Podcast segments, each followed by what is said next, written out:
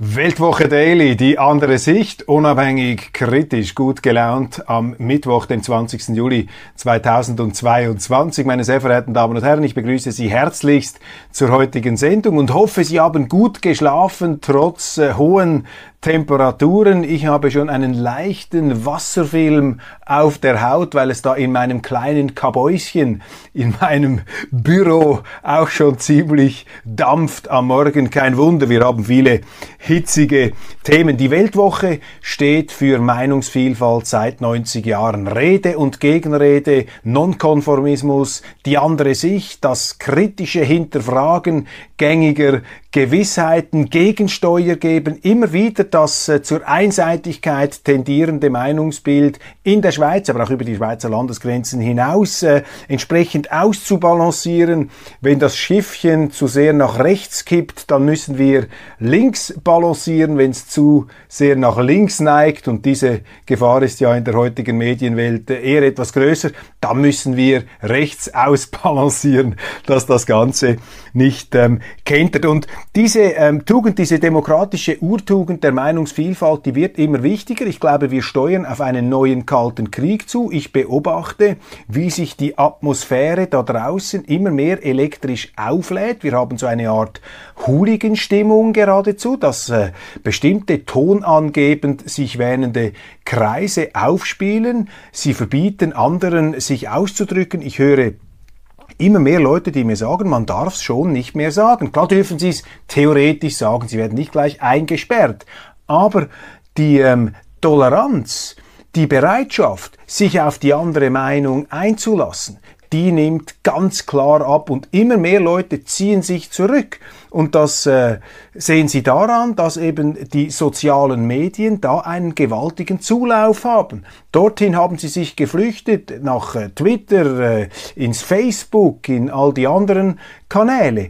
Und kaum hat man das gesehen, fangen nun die Zensoren und die Meinungsinquisitoren auch auf diesen sozialen Plattformen an, hier unliebsame Meinungen auszublenden. Deshalb habe ich in dieser Sendung schon oft gesagt, vor allem auch während der Corona Pandemie, hier darf man frei reden, hier darf man seine Meinung sagen, hier muss man sich nicht schämen, wenn man etwas sagt, wovon man annimmt, dass es vielleicht nicht allen, äh, bei allen gut ankommt. Klar, keine Meinung kann einen äh, Anspruch darauf erheben, respektiert zu werden. Den Respekt muss man sich verdienen, aber jede Meinung soll geäußert werden. Und es ist doch unsere Pflicht, auch als Journalisten, möglichst viele Auffassungen aufzunehmen und hier immer wieder andere Sichtweisen abzubilden. Ich habe kürzlich mit einem sehr renommierten deutschen Autor gesprochen. Er hat mir gesagt, man müsse in dieser ganzen Ukraine-Geschichte ähm, höllisch aufpassen, dass man nicht auf der falschen Seite der Geschichte stehe. Dass man also Farbe bekenne, dass man ganz klar signalisiere, auf welcher Seite man sich da ähm, positioniere, wo man steht und wo man eben nicht steht. A lot can happen in three years, like a chatbot may be your new best friend. But what won't change? Needing health insurance. United Healthcare Tri Term Medical Plans, underwritten by Golden Rule Insurance Company, offer flexible, budget friendly coverage that lasts nearly three years in some states. Learn more at uh1.com. Dieses Bestreben mutet für mich seltsam an. Ich kann mich damit nicht wirklich identifizieren als Journalist. Ich glaube nicht, dass die Journalisten die Aufgabe haben, auf der richtigen Seite der, Journal äh, der, der Geschichte zu stehen, sondern Journalisten haben die Aufgabe, die Wirklichkeit so präzis zu beschreiben, wie es auch immer nur geht und das Gespräch zu erweitern, zu ergänzen mit Meinungen, von denen sie glauben, sie kämen zu kurz. Denn wenn man davon ausgeht, äh, dass es einem gelingen könnte, auf der richtigen Seite der Geschichte zu stehen, dann tendiert man möglicherweise zwangsläufig zur Rechthaberei man gibt vielleicht auch ein Selbstbewusstsein oder ein Allwissen vor, das man gar nicht hat. Man äh, neigt dann natürlich dazu, sich auf seiner Position zu versteifen, weil man daraus auch den eigenen Status ableitet, die moralische Geltung der eigenen Person und Position. Und da habe ich doch eine andere Sichtweise. Ich bin nicht dafür, dass man mutwillig Unsinn publizieren sollte, aber ich glaube nicht, dass Journalisten auf der richtigen Seite der Geschichte stehen sollten, sondern sie sollten vor allem auf der richtigen Seite der Fakten stehen. Und die Wirklichkeit, sie sind die Anwälte der Wirklichkeit. Journalisten sind die Vorkämpfer der Realität und das Schwierigste am Journalismus ist ja, die Wirklichkeit überhaupt nur zu erkennen. Nehmen wir als Beispiel diesen Ukraine-Krieg. Was eigentlich ist Russland? Wer ist Putin? Ist das ein faschistischer Diktator, ein Finsterling in der düstersten Tradition der Potentaten und Despoten? Oder ist das in der Ahnenreihe der russischen Machthaber jene Person, die vielleicht am wenigsten böse und am wenigsten schlimm ist in diesem historischen Kontext. Ist Putin ein Mann, der das Lebensrecht eines Staates, der Ukraine, auslöschen will? Oder aber versucht er hier seinen russischen Landsleuten zu Hilfe zu eilen, die im Donbass seit acht Jahren in einer Art Bürgerkrieg gefangen sind? Was ist das Regime Zelensky? Ist das eine von Oligarchen äh, gesteuerte Autokratie, die jetzt anfängt, ihre eigenen Reihen zu säubern? Oder aber ist Zelensky ein, äh, ein Held der Demokratie, ein Held der Unabhängigkeit, eine Art Wilhelm Tell des Ostens? Das sind die schwerwiegenden Fragen, die man ernsthaft diskutieren muss, um sich ein ausgewogenes Bild der Sachlage zu machen, um daraus dann auch entsprechende Handlungen und Einstellungen ableiten zu können. Und mein Eindruck ist, dass diese Diskussion gerade in den Medien nicht seriös genug geführt wird, sondern dass eben die den Ton angeben, die auf der richtigen Seite der Geschichte stehen wollen, die moralisieren anstatt analysieren, die nicht eintauchen in die komplexen, auch geschichtlichen Zusammenhänge der Vorgänge, die sich gar nicht erst die Mühe machen, das zu tun, eben weil man Angst hat, man könnte dann ja am Schluss auf der falschen Seite der Geschichte stehen.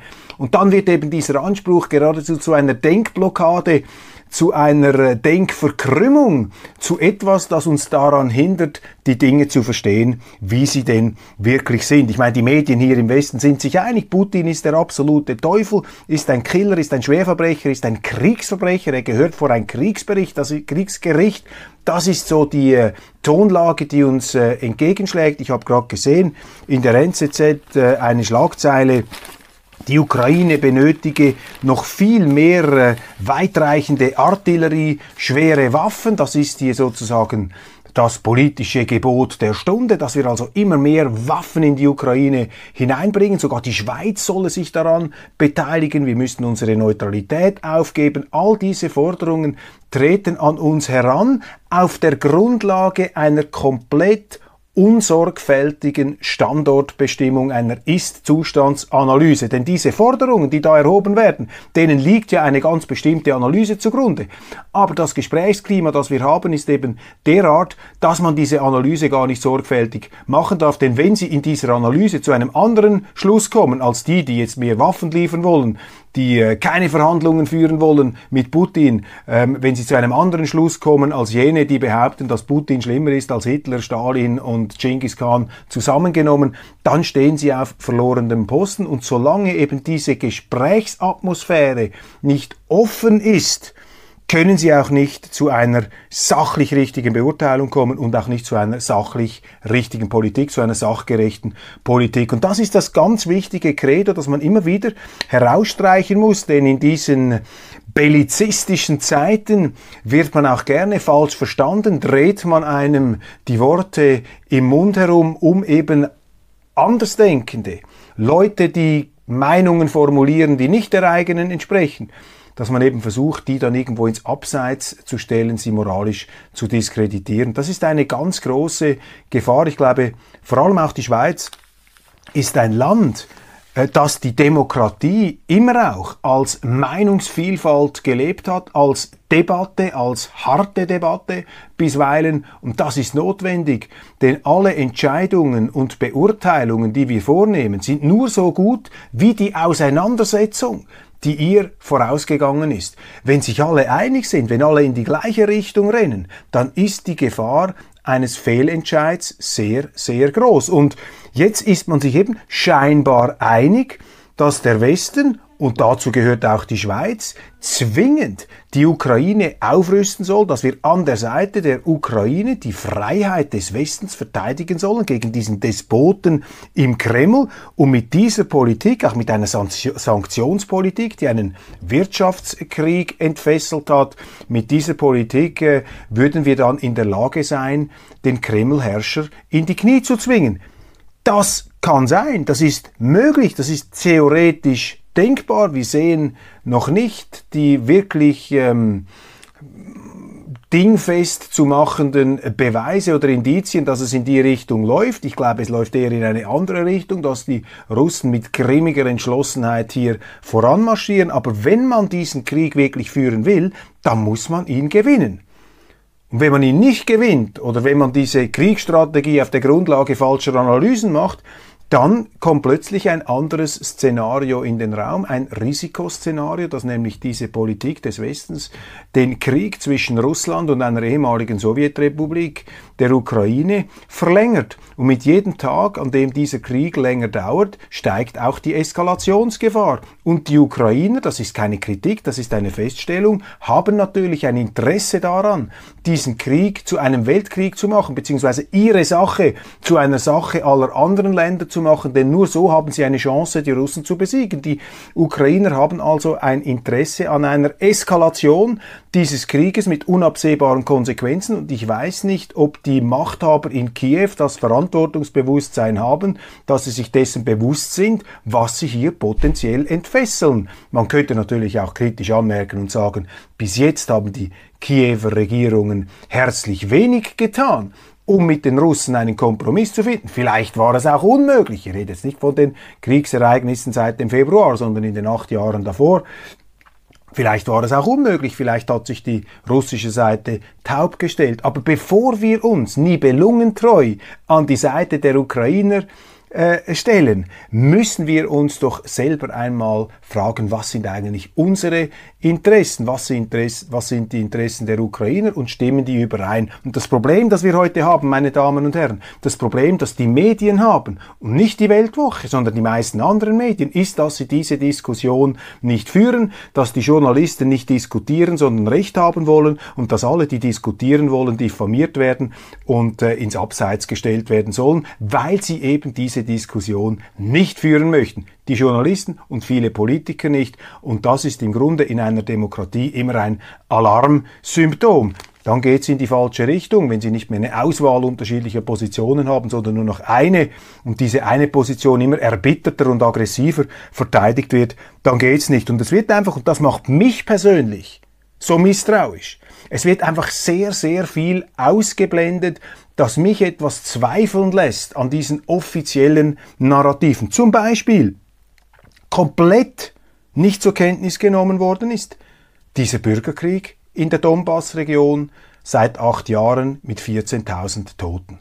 Über das redet man gar nicht. Das wird nicht einmal diskutiert. Wo sind Interviews mit russlandfreundlichen Bewohnern der Donbass-Region? Wo sind da die äh, Gespräche, wo versuchen die Journalisten da herauszufinden, wie es diesen Leuten geht? Warum holt man diese Wahrnehmung nicht hinein? Warum führt man keine Diskussionen mehr mit Vertretern der russischen Seite? Wieso konfrontiert man sie nicht? Wieso ist es verboten, einen Russen zu Wort kommen zu lassen, der Kreml nah ist? Es wird dann behauptet, das sei sowieso nur Propaganda. Ja, Glauben Sie denn, dass die ukrainische Seite, die im Krieg ist, die alles Interesse hat, hier diesen Krieg zu gewinnen und auch ein Recht hat, diesen Krieg zu führen und sich selber zu verteidigen, dass da weniger Propaganda kommt?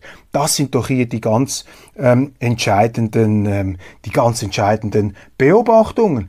Zweiter Punkt. Haben wir wirklich ein Interesse daran, in eine Weltkonfrontation mit Russland und mit China hineinzurutschen. Ist das das Zeichen unserer Zeit? Ist das die generelle Richtung unserer Politik 30 Jahre nach dem Fall der Berliner Mauer? Ist das das Schicksal jener äh, Freiheitseuphorie, die damals äh, ausgebrochen ist, vielleicht auch etwas naiv, selbstverständlich. Man hat sich auch äh, übermütig zu bestimmten Fehlentscheidungen verleiten lassen. Abbau der militärischen Kapazitäten, nachlassende Grenzkontrolle, eine Sorglosigkeit, auch eine Nichtberücksichtigung anderer Interessen jener Länder, die nach dem Ende des Kalten Kriegs äh, vielleicht nicht mehr so stark waren, beispielsweise Russland, hat man die russischen Interessen wirklich ernst genug genommen.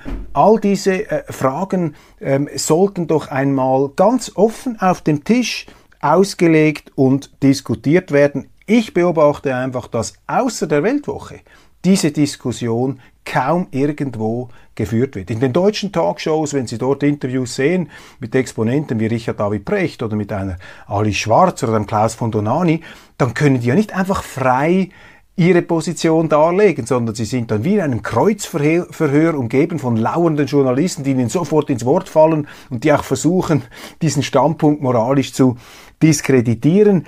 Das ist irgendwie die Verklemmung, das ist die Beklemmung. Nach meiner Auffassung laufen wir in eine gefährliche Richtung. Ich bin nicht so sicher, dass diese Sanktions- und Kriegsanstrengungen des Westens von Erfolg, von Erfolg gekrönt sein werden. Ich glaube, dass die kurzfristigen und mittelfristigen äh, Schäden ähm, für Europa viel größer sind als für Russland. Ich mache mir erhebliche Sorgen, dass diese ganze Sanktionspolitik die ganze dritte Welt in eine Hungerkatastrophe hineinstürzt dass sie zu einer Spaltung der Welt weiter beiträgt, zu einer Militarisierung der Welt, dass überall dann aufgerüstet wird und alle bis auf die Zähne äh, bewaffnet sich da in ihren eigenen Schützengräben ähm, verbunkern. Ich befürchte, dass der Welthandel einen massiven Rückschlag erleidet. Das ist für die Schweiz etwas ganz Schlechtes, denn die Schweiz ist äh, von Natur aus auf den Freihandel, auf das grenzübergreifende Erwirtschaften von Wohlstand ähm, angewiesen.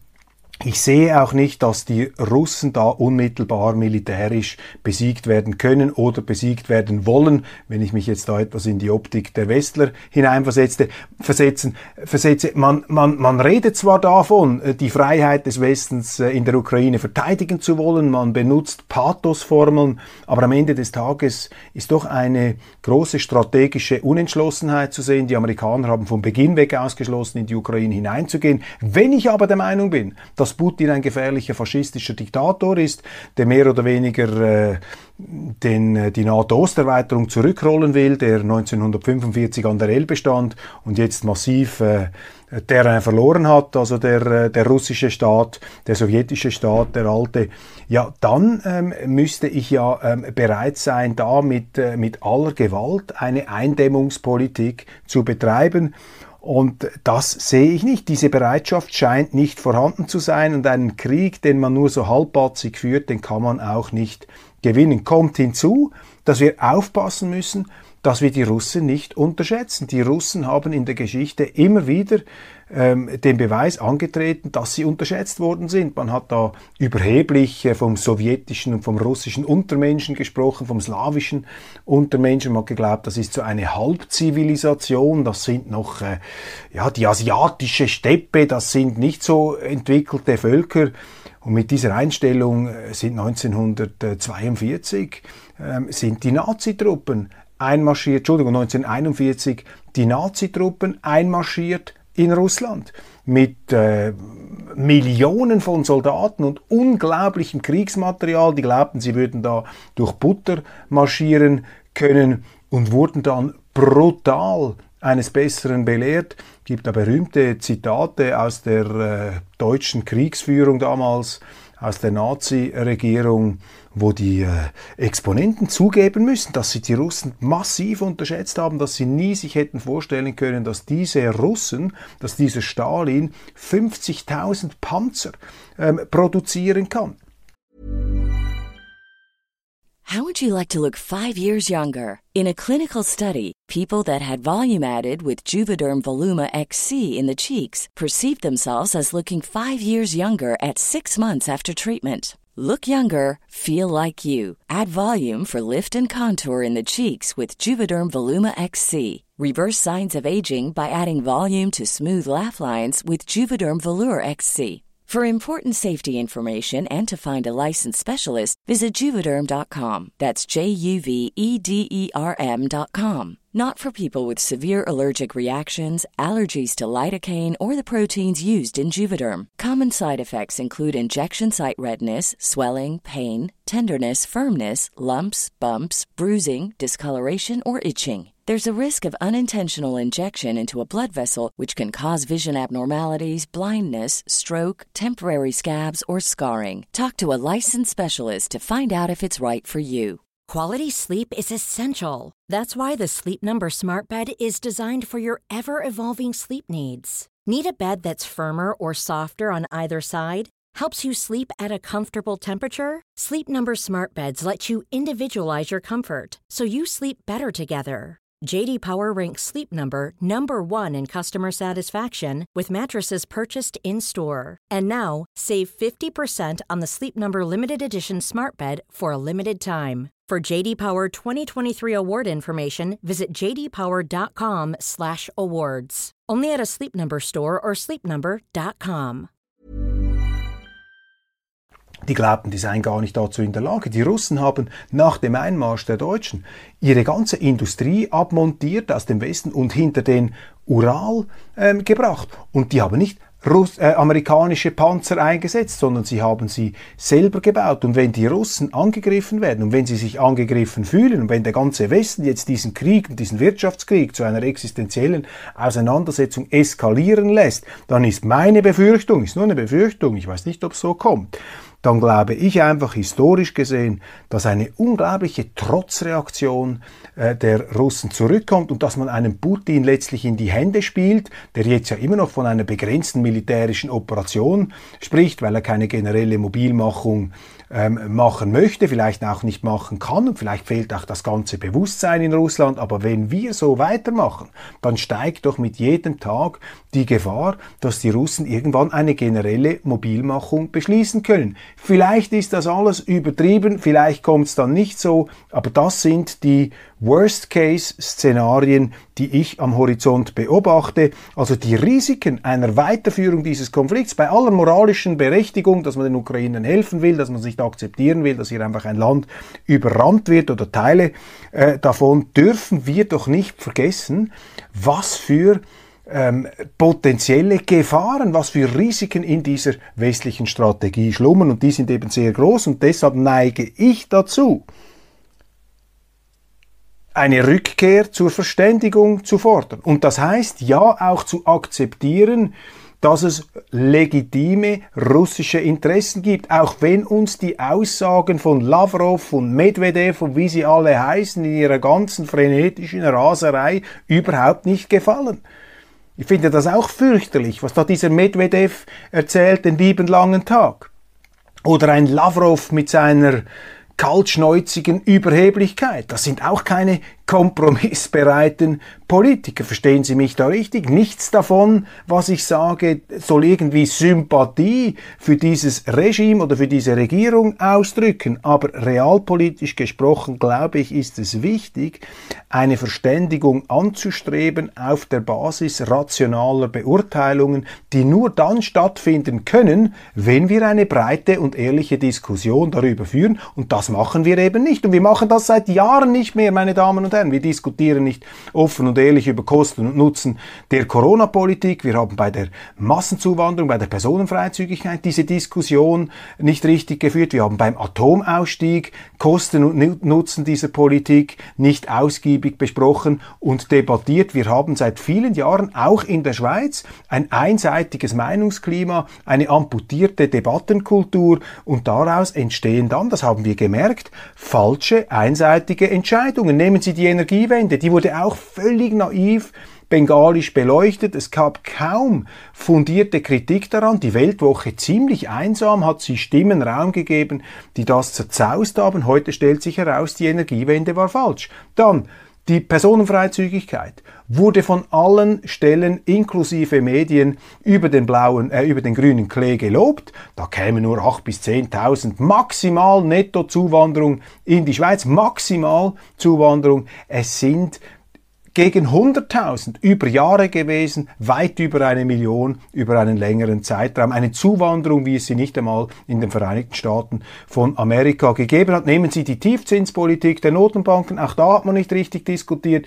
Wenn wir auf Europa überblenden, hat man die Preisgabe der D-Mark eigentlich jemals demokratisch offen debattiert oder hatten wir da nicht auch dieses Inquisitorenklima, wo man sich gar nicht mehr trauen konnte, überhaupt einen Hauch des Zweifels hier anzumelden. Und deshalb ist die Anmahnung in dieser Sendung, die jetzt etwas programmatisch daherkommt heute, dass wir endlich einmal aufhören sollten, in diesen eben engen Unterhosen herumzulaufen, dass wir uns viel beherzter, viel mutiger dafür einsetzen müssen, diese Diskussionen offen zu führen. Und wenn es die Medien machen, wenn es die Politiker, wenn es die Medien nicht machen, wenn es die Politiker nicht machen, dann müssen wir es selber machen oder dann müssen sie halt die Weltwoche abonnieren, dass unsere Auflage so groß wird, dass das wirklich die letztlich äh, allein selig machende Verständigungsplattform in unserem Land und über die Schweiz hinaus letztlich ist. Ich stelle fest mit einer äh, positiven Einstellung mit großer Freude, dass es immer mehr Leute gibt, die sich da und dort bemerkbar machen. Zum Beispiel Otto Schily, der frühere Innenminister Deutschlands, der heute übrigens 90 Jahre alt wird. Ganz herzliche Gratulation von Weltwoche Daily, Herr Dr. Schily. Sie sind ein äh, Lichtblick unter den altgedienten Routiniers der deutschen Politik. Sie haben Akzente gesetzt im linken Spektrum, bei den Grünen, bei der SPD, aber sie waren eben immer auch und sind es noch ein Realist, jemand, der eben nicht bereit ist, die Wirklichkeit auszutauschen gegen irgendein Trugbild oder eine Wunschvorstellung, sondern ein unbequemer Mahner, der den Finger immer wieder auf den wunden Punkt legt. Zum Beispiel beim Atomausstieg haben sie sich äh, prononciert als Kritiker gemeldet und auch jetzt wieder, ohne auch nur irgendetwas zu rechtfertigen, was Putin gemacht hat, setzen sie sich für Verständigung, für eine Rückkehr zur Verhandlungs- ähm, Bereitschaft ein und das scheint mir vernünftig zu sein. Jetzt kann man anderer Auffassung sein, man kann sagen, nein, wir müssen hier diesen faschistischen Diktator, wie die Rhetorik lautet, bekämpfen. Es gibt prononcierte Stimmen auf der Seite, aber solange wir nicht bereit sind, diese Diskussion gleichgewichtet zu führen, muss die Weltwoche hier gleichsam als Winkelried die andere Sicht ähm, prominent nach vorne bringen, damit sie überhaupt ein bisschen gehört wird umso besser, dass ähm, Persönlichkeiten wie Otto Schily hier auch in diese Richtung andere Akzente setzen. Ein Oskar Lafontaine wäre zu nennen, eine Sarah Wagenknecht ebenfalls. Das heißt nicht, dass die absolut recht haben in dem, was sie sagen. Aber das sind für mich die Gralshüter der demokratischen Vielfalt momentan in Deutschland und das wirkt zum Teil auch in die Schweiz hinein. Die werden hier auch zur Kenntnis genommen. Das ähm, hier mein ähm, Einführungsstatement zur äh, Lage äh, der, äh, der ganzen äh, Debatte. Und ich glaube, ich lasse es gleich mal hier äh, stehen. Es bringt gar nichts, jetzt noch weitere Themen anzusprechen.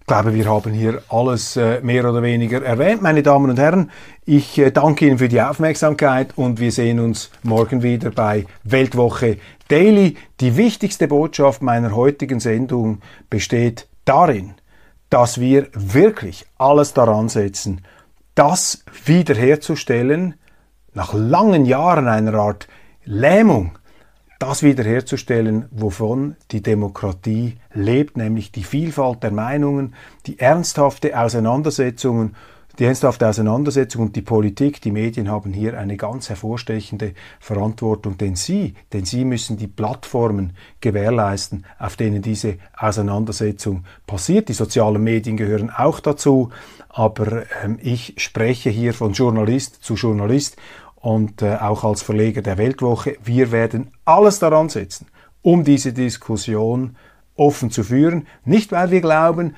dass wir die Weisheit mit Löffeln gefressen haben, sondern weil wir zutiefst davon überzeugt sind, dass nur eine echte Auseinandersetzung Entscheidungen hervorbringt, Beurteilungen hervorbringt, die weniger schlecht sind als andere. Das ist vielleicht noch der letzte Punkt. Wir können nie wissen, ob wir richtig liegen.